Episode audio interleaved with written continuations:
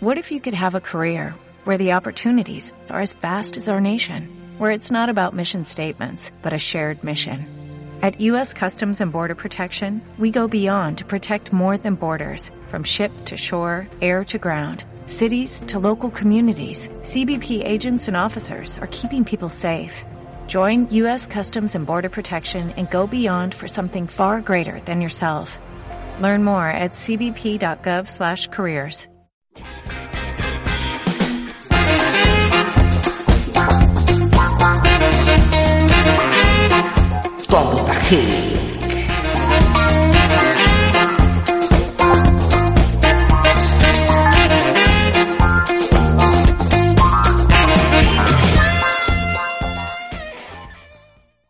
Buenos días chicos, ¿qué tal?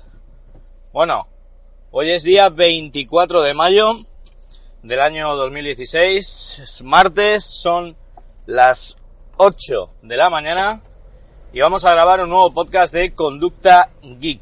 Vamos a ver las noticias que más me llamaron la, perdón, que más me llamaron la atención en el día de ayer, que no fueron muchas, y vamos a intentar desgranarlas un poquito, ¿de acuerdo? Bueno, la primera de ellas es que tenemos el Huawei P9, ¿vale? En Movistar con 150 euros de descuento. Pero cuidado, con 150 euros de descuento extra al entregar nuestro móvil. No sé exactamente cuál es el móvil, ni si es simplemente un móvil cualquiera el que tenemos que entregar, o si tenemos que entregar un móvil de gama alta, o si tenemos que entregar un móvil que funcione, no lo sé, no sé las condiciones, pero 150 euros de descuento en el Huawei P9, que es un equipo que su cámara no llega, no llega por mucho que quieran decir a los alta gama de Samsung, de LG, etcétera, pero es un equipo que está muy bien, muy bien, muy bien en funcionamiento, en eh, diseño, en eh, materiales, en agarre en mano, en, bueno, en todo, en ergonomía. A mí el resto de cosas me gusta mucho, me gusta. Es un equipo que me compraría. Me compraría no al precio que salió oficialmente, sino a medida que vaya bajando. Pues es un equipo que te puedes plantear, ¿vale? El, el comprar. ¿De acuerdo? Bueno, pues que lo sepáis. Huawei P9, 150 euros de descuento en Movistar al entregar tu móvil. Luego hablamos del Moto Z, ¿vale? Moto Z, la siguiente generación, versión de Motorola, Lenovo, que el titular se pregunta, ¿será el siguiente smartphone modular? Bueno, pues parece que los rumores apuntan a que podría ser algo parecido a el LG G5, ¿no? En cuanto a módulos, eh, etcétera, etcétera. Pues podría ser. A mí personalmente no es algo que me guste. O por lo menos, a no ser que se implemente de otra manera diferente que no es como está implementado ahora mismo en el LG G5. A mí como está implementado en el LG G5 no me gusta porque las terminaciones no son buenas. Las terminaciones de dónde van acoplados los módulos y demás tienen holguras, eh, aunque se ha intentado fabricar bien, no, vamos, por lo menos el LG G5 no lo ha conseguido. Otra cosa es que consigan hacerlo de otra manera, implementarlo de otra manera o construirlo de otra manera donde las intersecciones, las uniones de los módulos o por donde se van a insertar esos módulos, pues eh, tengan alguna ventaja, ¿no? Eh, que su diseño sea mejor, que no tengan esas holguras, que sean más cómodos, que no eh, rompan con el diseño del equipo, no sé. A eso tienen que pegarle una vuelta, ¿vale? A eso tienen que pegarle una vuelta. Y pegándole una vuelta a eso, bueno, pues podría ser que a lo mejor Motorola, Lenovo pues sí que consigue hacer algo que esté mejor. Pero vamos, a mí, hoy por hoy, me gusta la idea, han intentado innovar, han intentado hacer algo diferente. Y eh, bueno, por lo menos tienen ese punto, ¿no? Que, que han intentado diferenciarse del resto, pero en cuanto a diseño y tal, no me termina de gustar cómo lo han plasmado. Por lo menos a mí, personalmente. ¿De acuerdo? Bueno, más cositas. Xiaomi, ¿vale? Xiaomi también va a presentar un dron. El dron de Xiaomi esta semana va a ver la luz y ya se han dejado ver pequeños fragmentos en algún vídeo, en alguna imagen del dron de Xiaomi. La verdad es que para todos aquellos entusiastas de estos aparatitos, eh, hay que estar atento porque Xiaomi suele fabricar bien y muy bien de precio. Vamos a ver si el dron que va a sacar va a ser un super gama alta y va a estar subidido de precio. Vamos a ver si el dron que saca va a ser un dron normalito y con un super precio también. O vamos a ver si el dron que saca va a ser un dron gama baja y va a estar tirado de precio. No lo sé. Por las imágenes parece que la cámara incluso la lleva integrada. Por lo tanto, mm, yo creo que será de un precio comedido. Pero vamos a ver porque a lo mejor no es un precio tan tan comedido como esperamos de Xiaomi. No lo sé. No lo sé. Quizás hubiese sido mejor que lo dotaran de algún eh, sistema de anclaje para la Xiaomi Gcam, para eh, una GoPro, para, bueno, cualquier otra cámara, y que nosotros fuéramos los que pudiéramos incluir la cámara en el dron. Así a lo mejor podrían haber abaratado más costes, pero bueno, parece que la cámara va integrada en el propio dron. Ya veremos a ver. ¿eh? Hay que esperar, pero parece que esta semana se va a desvelar el misterio ¿eh? de lo que estamos diciendo. ¿De acuerdo? Bueno, más cositas. Algo que parece una tontería, pero no lo es, es que OneDrive, por ejemplo, ya permite limitar la velocidad de subida y de descarga en Windows 10. Por ejemplo, si nosotros tenemos que sincronizar una gran cantidad de datos, pero a la vez tenemos que estar trabajando con el equipo y necesitamos tener la línea operativa y no tenerla ocupada durante un gran periodo de tiempo, lo mejor es tener estas, este tipo de limitaciones. Porque aunque cada día tenemos mejores eh, líneas, sobre todo en casa, porque aunque parezca lo contrario, en los polígonos donde están diferentes empresas, las muchas empresas, eh, no, no hay fibra y al no haber fibra no hay posibilidad de tener una línea en condiciones. Pero bueno, vamos a suponer incluso que estamos en casa, porque si estamos en el trabajo es eh, aún peor. Pero si estamos en casa y tenemos una velocidad de subida, aunque sea bastante buena, nos vamos a encontrar con que en el momento en que estemos subiendo archivos y estemos ocupando el total de la línea, el ancho de subida, al ocupar ese ancho de subida, eh, nuestra línea va a decaer en rendimiento un montón. Y cuando hablamos de ADSL ya ni os cuento. ¿Vale? Por lo tanto, poder limitar de alguna manera la subida, la descarga me da un poco igual, pero poder limitar la subida de archivos, la velocidad de subida, para que nuestra línea no colapse, a mí me parece una muy buena implementación.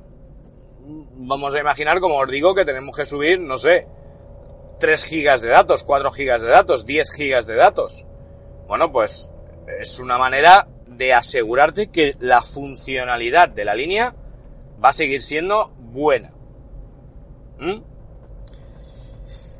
Bueno, otra de las noticias de ahora de iPhone, y es que la producción del iPhone 7 será la más grande de los últimos dos años. O sea, el iPhone 7 creo haber leído, si no recuerdo mal, que va a fabricar en la primera tanda 78 millones de unidades.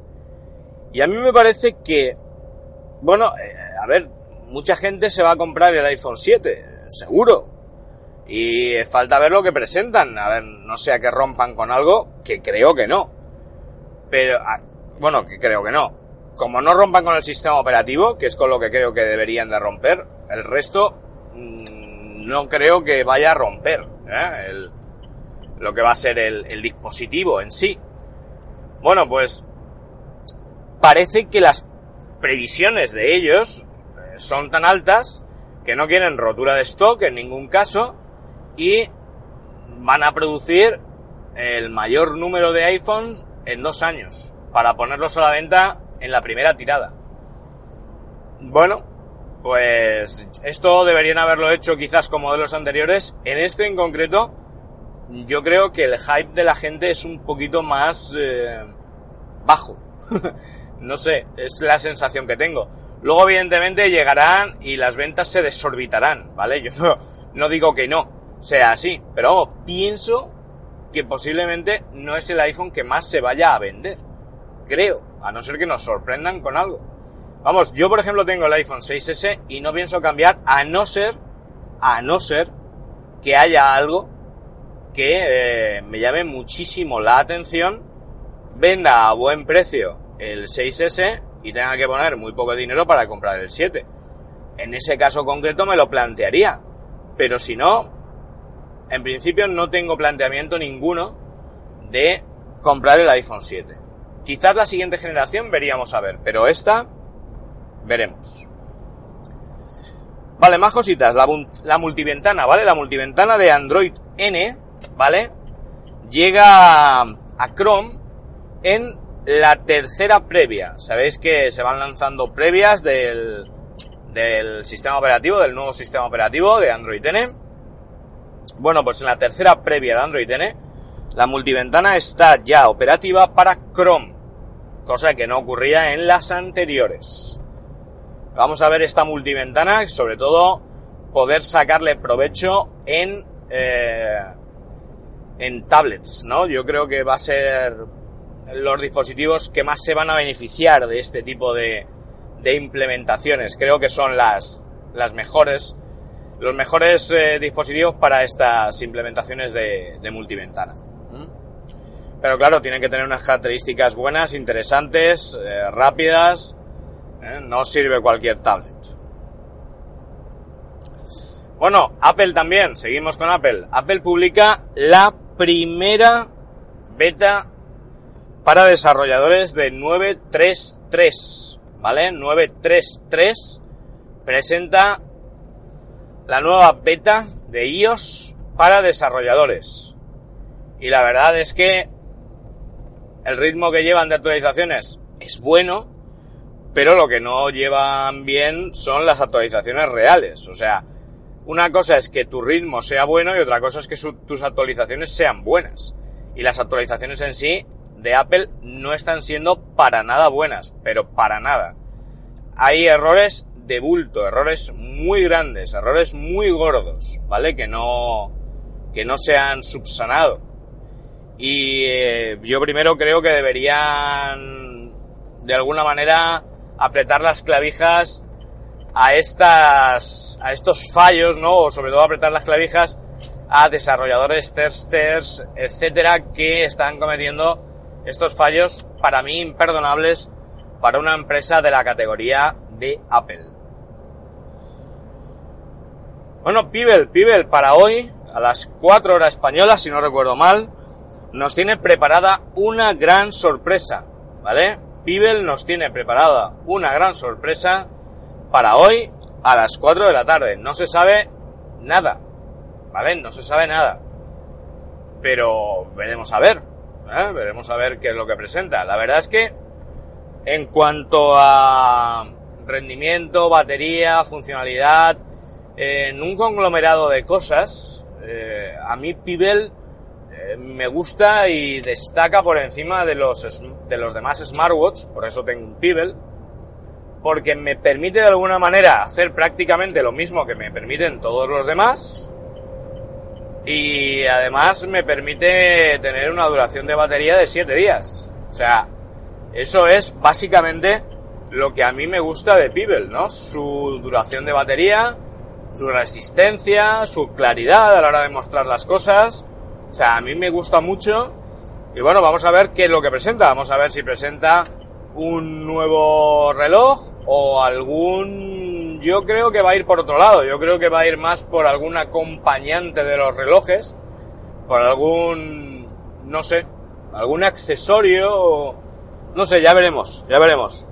Eh, esta tarde a las 4 saldremos de dudas. Estaros atentos a aquellos que os gusten los Pibel, porque a las 4 vamos a poder salir de dudas.